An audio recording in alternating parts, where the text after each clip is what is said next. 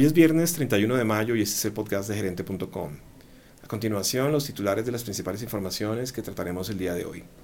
Comenzaremos con la situación del dólar que aunque ayer registró una jornada tranquila, ya tiene preocupados a algunos gremios y empresarios más por su alta volatilidad que por el precio. ¿Llegará a 3.400 pesos la semana próxima? Algunos analistas creen que sí. También analizaremos los dos reveses que sufrió el gobierno el miércoles en las altas cortes, la Suprema y la Constitucional. La primera ordenó la libertad de Jesús Santrich y la segunda rechazó las objeciones del presidente Iván Duque a la ley estatutaria de la JEP. ¿Qué viene ahora? Y para terminar, hablaremos de la final inglesa de la Champions League que se disputará mañana sábado en Madrid y especialmente de su impacto económico en la capital española. Bienvenidos.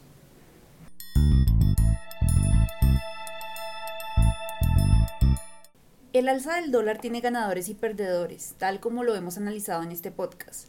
Pero la última voz de alarma provino curiosamente del gremio de las agencias de viaje, ANATO, cuya presidenta Paula Cortés Calle señaló que el alza del dólar y su inestabilidad generan preocupación por el impacto en el turismo. Paradójicamente, las cifras emitidas por Migración Colombia para los primeros cuatro meses del año revelan que en ese periodo el número de viajeros colombianos al exterior llegó a 1.426.756 viajeros, con un crecimiento del 6,5% frente al mismo periodo de 2018. Los destinos predilectos de los viajeros fueron Estados Unidos, México y Panamá, aunque Canadá, Alemania y Francia registraron crecimientos del 20%. Y aunque Colombia es un destino más barato ahora, el flujo de viajeros del exterior registró una caída del 8.5% en el mismo periodo, según Migración Colombia. La caída se produjo por la disminución de los viajeros de Argentina y Brasil, cuyas economías atraviesan un momento complicado y también acusan los efectos de la devaluación del peso y el real. Por el contrario, Estados Unidos afianza su participación en el turismo receptivo con 229 mil visitantes, es decir, un 16% más, seguido por Perú, Francia y Alemania con crecimientos entre 15 y 21%. En cuanto al precio del dólar, la divisa registró ayer una jornada relativamente tranquila y hoy comienza el día en 3.364 pesos, es decir, 11 menos que en la jornada anterior. Según la última encuesta de expectativas del Citi entre analistas del mercado, estos proyectan un rango que oscila entre 3.400, la proyección más alta, y 3.000, la más baja, para el cierre de 2019. Escuchemos el análisis de Sergio Olarte de Scotiabank Colpatria, quien contextualiza las últimas movidas de la tasa de cambio. El primer mensaje es que los flujos extranjeros y eh, lo, lo que pasa en el exterior importa mucho en Colombia. Entonces una gran pregunta que de pronto ustedes tienen es, bueno, ¿por qué el dólar está a 3.350, 3.370 eh, si se supone que estamos recuperándonos en la economía?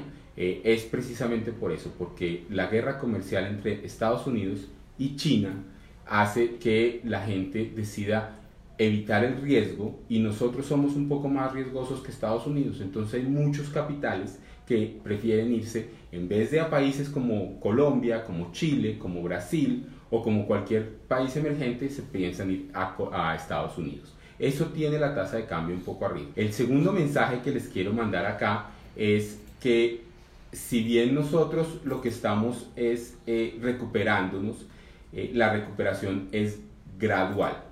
Si ustedes recuerdan cómo eran normalmente nuestros ciclos económicos por allá en, los principios de la, década pasada, eh, inclusive en 2008, si nos desacelerábamos, entonces que estábamos creciendo a 6% y pasábamos a crecer 3% muy rápido, pero la recuperación era muy rápida también.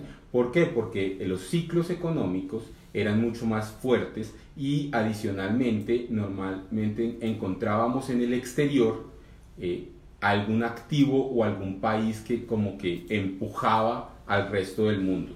En su tiempo Estados Unidos, por allá en, eh, a principio de la década pasada, después los precios del petróleo, después que China estaba creciendo muy bien, entonces demandaba muchos productos y eso ayudaba al mundo a crecer. En este momento la verdad es que cada país del mundo, cada región del mundo tiene unos problemas, digamos, intrínsecos de ellos mismos y nosotros tenemos que recuperar nuestra economía un poco más solos, un poco más pensando en aumentar definitivamente la productividad y no simplemente eh, pasándonos a producir, por ejemplo, solamente un commodity o contar con que los ingresos de ese commodity como es el petróleo van a ayudar a la economía colombiana.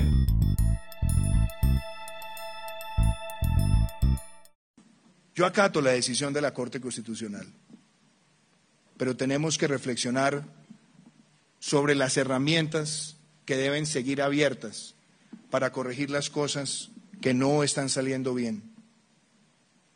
Y por eso tenemos todos que seguir construyendo la paz con legalidad y sin impunidad. Aunque los más pesimistas temían una especie de choque de trenes, el presidente Iván Duque dijo que acataría la decisión de la Corte Constitucional, porque siempre rechazó que por tendencias electoreras y maniqueas se dividiera a la sociedad colombiana entre amigos y enemigos de la paz. Duque recordó que de los 180 o 190 artículos de la JEP solo presentó seis objeciones, que fueron rechazadas por el alto tribunal con una mayoría de siete de nueve votos, después de determinar que el Congreso rechazó las objeciones y la ley estatutaria está vigente. A ello se sumó la decisión de la Corte Suprema de ordenar la libertad de Jesús Santrich, con el argumento de que lo cobija el fuero de congresista, y por ende su caso por narcotráfico pasaba de la justicia ordinaria al alto tribunal. Se trata de, dos duros reveses para el gobierno y especialmente para el uribismo, que los había convertido en asuntos de honor, por lo cual en pleno atacó los fallos. Cada una de las altas cortes le ha prestado un gran servicio a la criminalidad y le ha fallado a las instituciones que han luchado tanto contra el narcotráfico, dijo la senadora Paloma Valencia. Lo que está pasando con la justicia en Colombia es muy grave. Están pasando por encima de la Constitución y la ley. Estamos obligados a defender la democracia y el Estado de Derecho, dijo su colega Paola Holguín. Y aunque el alto comisionado para la paz, Miguel Ceballos, dijo que el gobierno no contempla la opción de una constituyente, que por lo demás necesitaría el aval del Congreso y de la propia Corte Constitucional, lo cierto es que la decisión ya está levantando ampollas. De hecho, ayer mismo el gobierno de Estados Unidos, que había revocado las visas de algunos magistrados, calificó de lamentable la decisión de liberar a Santrich y señaló que aunque respeta la decisión, los cargos contra el ex líder de las FARC son muy graves y que ese país sí cumplió con los requisitos para hacer efectiva la extradición.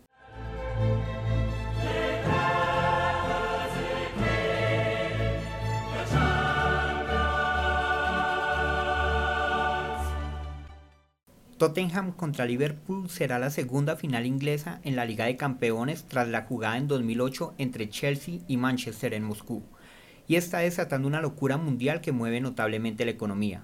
Por ejemplo, las aerolíneas revelaron cifras con las que se espera batir récord de operaciones en un solo día en la historia del aeropuerto de Barajas en Madrid, España, ciudad donde se disputará la Copa. Solo para el día del partido se han programado 1.500 vuelos, de los cuales 400 corresponden a aviación comercial y 1.100 a aviación ejecutiva. En cuanto a los hoteles, los aficionados han reportado por redes sociales hospedajes que van desde 92 euros la noche hasta una habitación en hoteles de lujo con capacidad para cuatro adultos por un aproximado de 5.300 euros pero sin duda los más beneficiados son los protagonistas. Hasta el momento cada equipo ha ganado cerca de 50 millones de euros por los 12 partidos jugados que los llevaron hasta la final. Cuando terminen los 90 minutos, el subcampeón recibirá 15 millones de euros más y el ganador 19 millones de euros. Ingrese a gerente.com para tener acceso a más noticias y síganos en nuestras redes sociales. Nos encontrará en Facebook como gerente.com Colombia y en Twitter e Instagram como arroba gerenteco.